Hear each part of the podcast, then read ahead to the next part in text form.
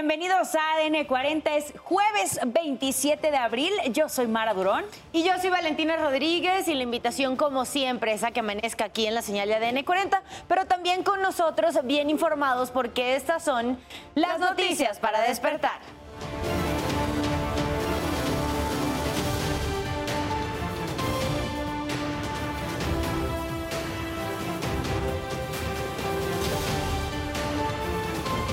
Les pagaba en base a amenazas y luego ese dinero salía del país. El 85% de estos montadeudas son extranjeros.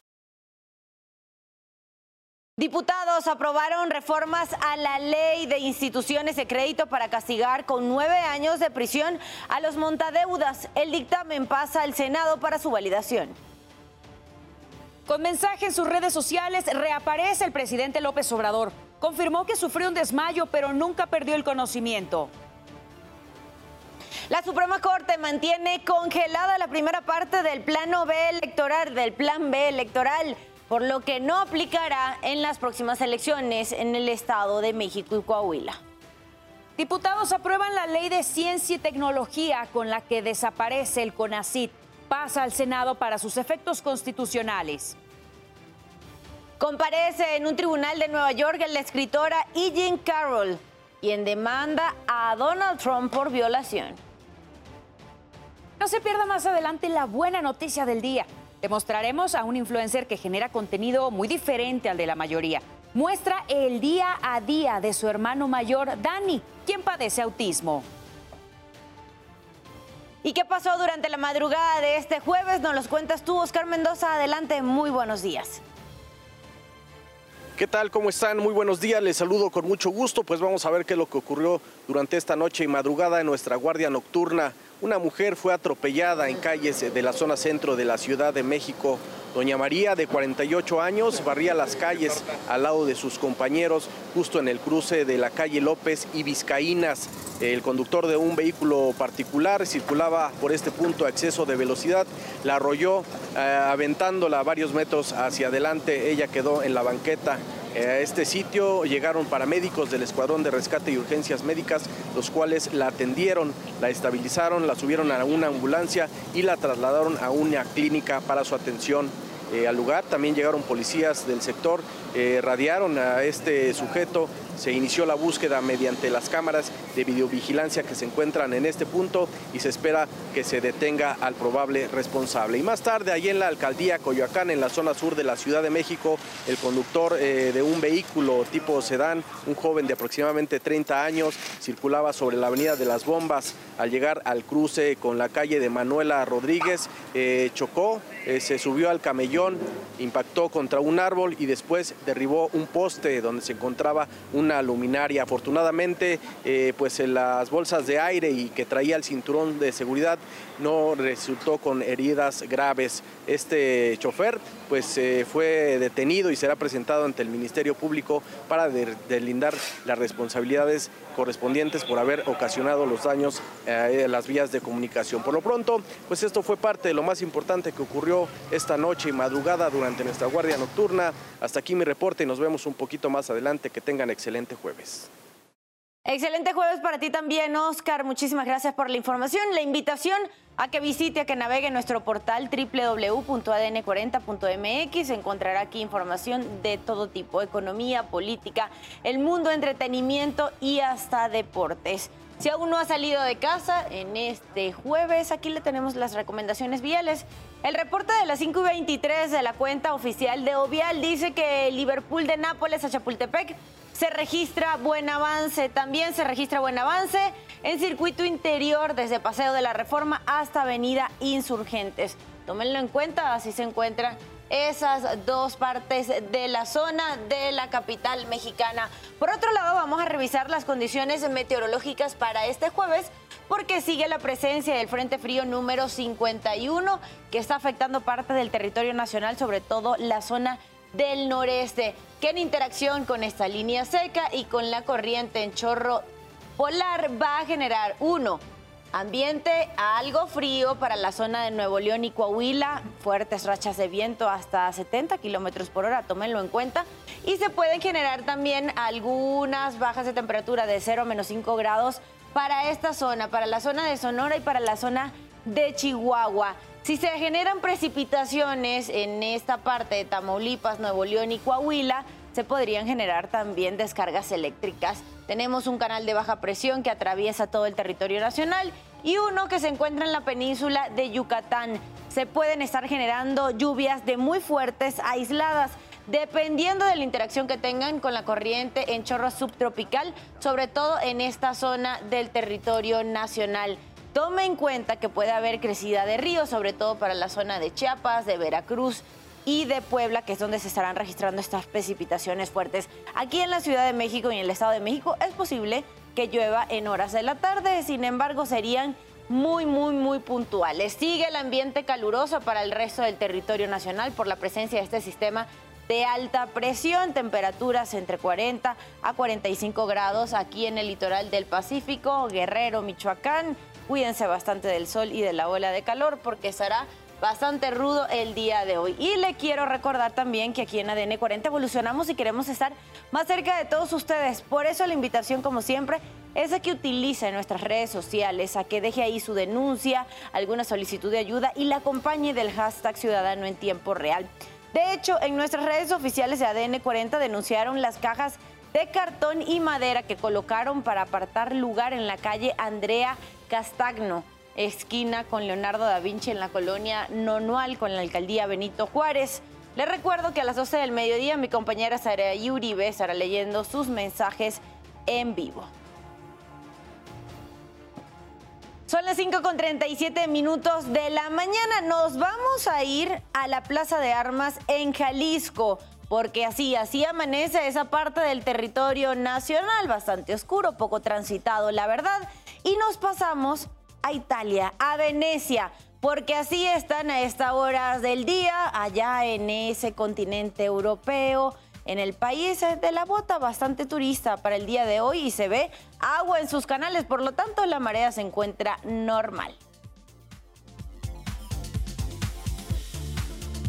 5 de la mañana con 37 minutos. Pasamos a nuestro resumen de noticias. Un ataque a balazos dejó dos muertos y al menos cuatro lesionados en Monterrey, Nuevo León. Sujetos armados irrumpieron durante los festejos del 50 aniversario de la colonia Tierra y Libertad y dispararon en por lo menos 20 ocasiones contra los asistentes. Una de las víctimas murió en el lugar y la otra cuando era trasladada a un hospital.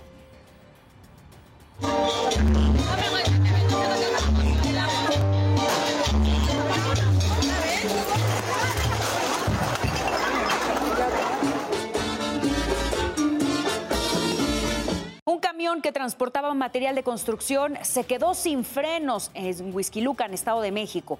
Ocurrió cuando circulaba sobre una pendiente en calles de la colonia El Pedregal. En el video se observa cómo la pesada unidad se impacta contra un camión repartidor y cinco vehículos que estaban estacionados. Segundos después, terminó estrellándose en una casa. Autoridades informaron que el chofer fue detenido, solo se presentaron daños materiales.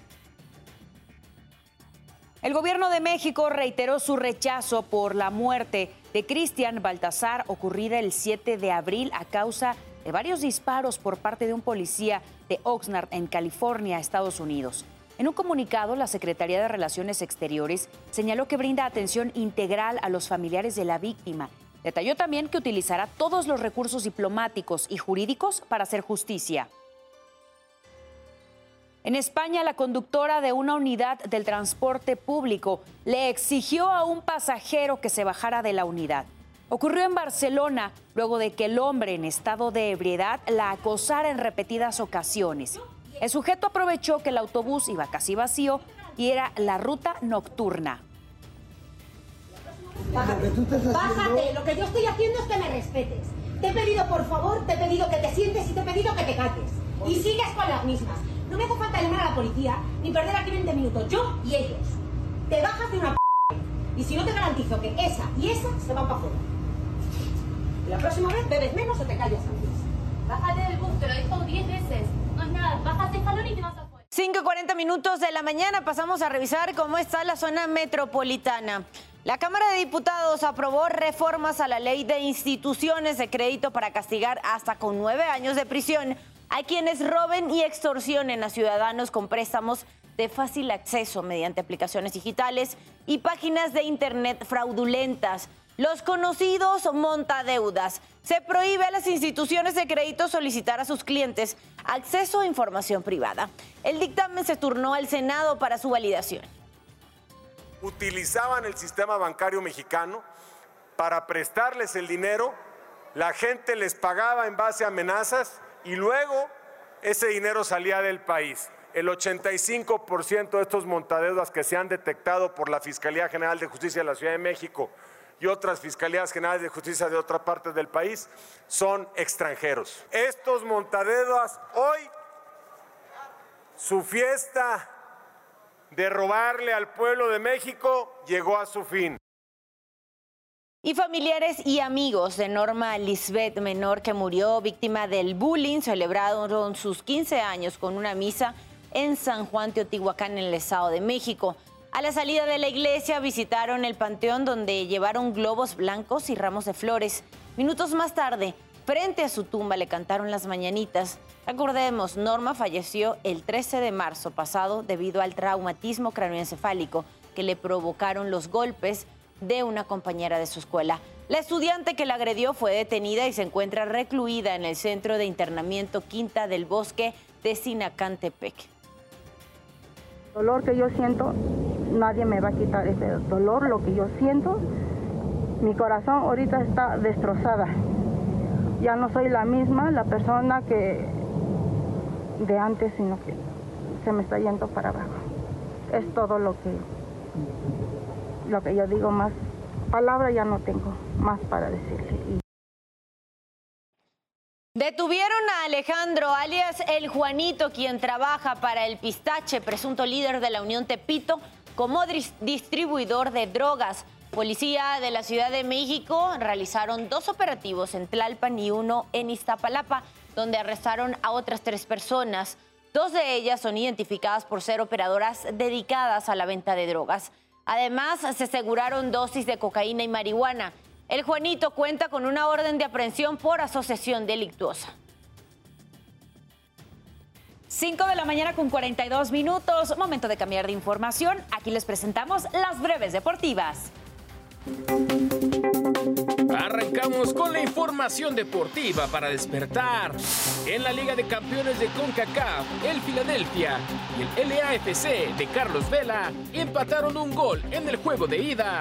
Así que todo se definirá en la vuelta el próximo 2 de mayo el Barcelona dejó escapar una oportunidad de acercarse más al título de la liga tras caer en su visita al Rayo Vallecano por 2-1 en el estadio de Vallecas.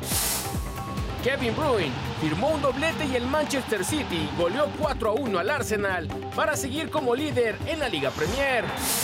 Jimmy Butler anotó 42 puntos y el Head volvió a conseguir su remontada asombrosa en el cuarto periodo, antes de imponerse 128 a 126 en el tiempo extra sobre los Bucks de Milwaukee, que quedaron eliminados contra todo pronóstico. Está por iniciar el México Open Admiranta, con los mejores golfistas del mundo del 27 al 30 de abril John Ram será el gran protagonista tras ganar el Masters. Con información deportiva de Mauricio Ramírez, ADN 40. El mejor espectáculo y torneo de golf. Con los competidores más destacados a nivel mundial. México Open Advidanta. Sábado 29 y domingo 30. A partir de las 11 de la mañana. No te lo puedes perder. Por AMAS. 5.44 minutos de la mañana, veamos cómo despierta el mundo. La escritora Jean Carroll, quien demandó a Donald Trump por difamación y supuesta violación, compareció ayer en Nueva York. Tajantemente dijo que estaba ahí porque el expresidente abusó de ella. Recordó que en el año 2019 hizo la denuncia cuando el magnate era presidente y ahí acusaba a Trump de abusar de ella en una tienda comercial. Tras hacer esa denuncia, el republicano la descalificó diciendo que ella no era su tipo.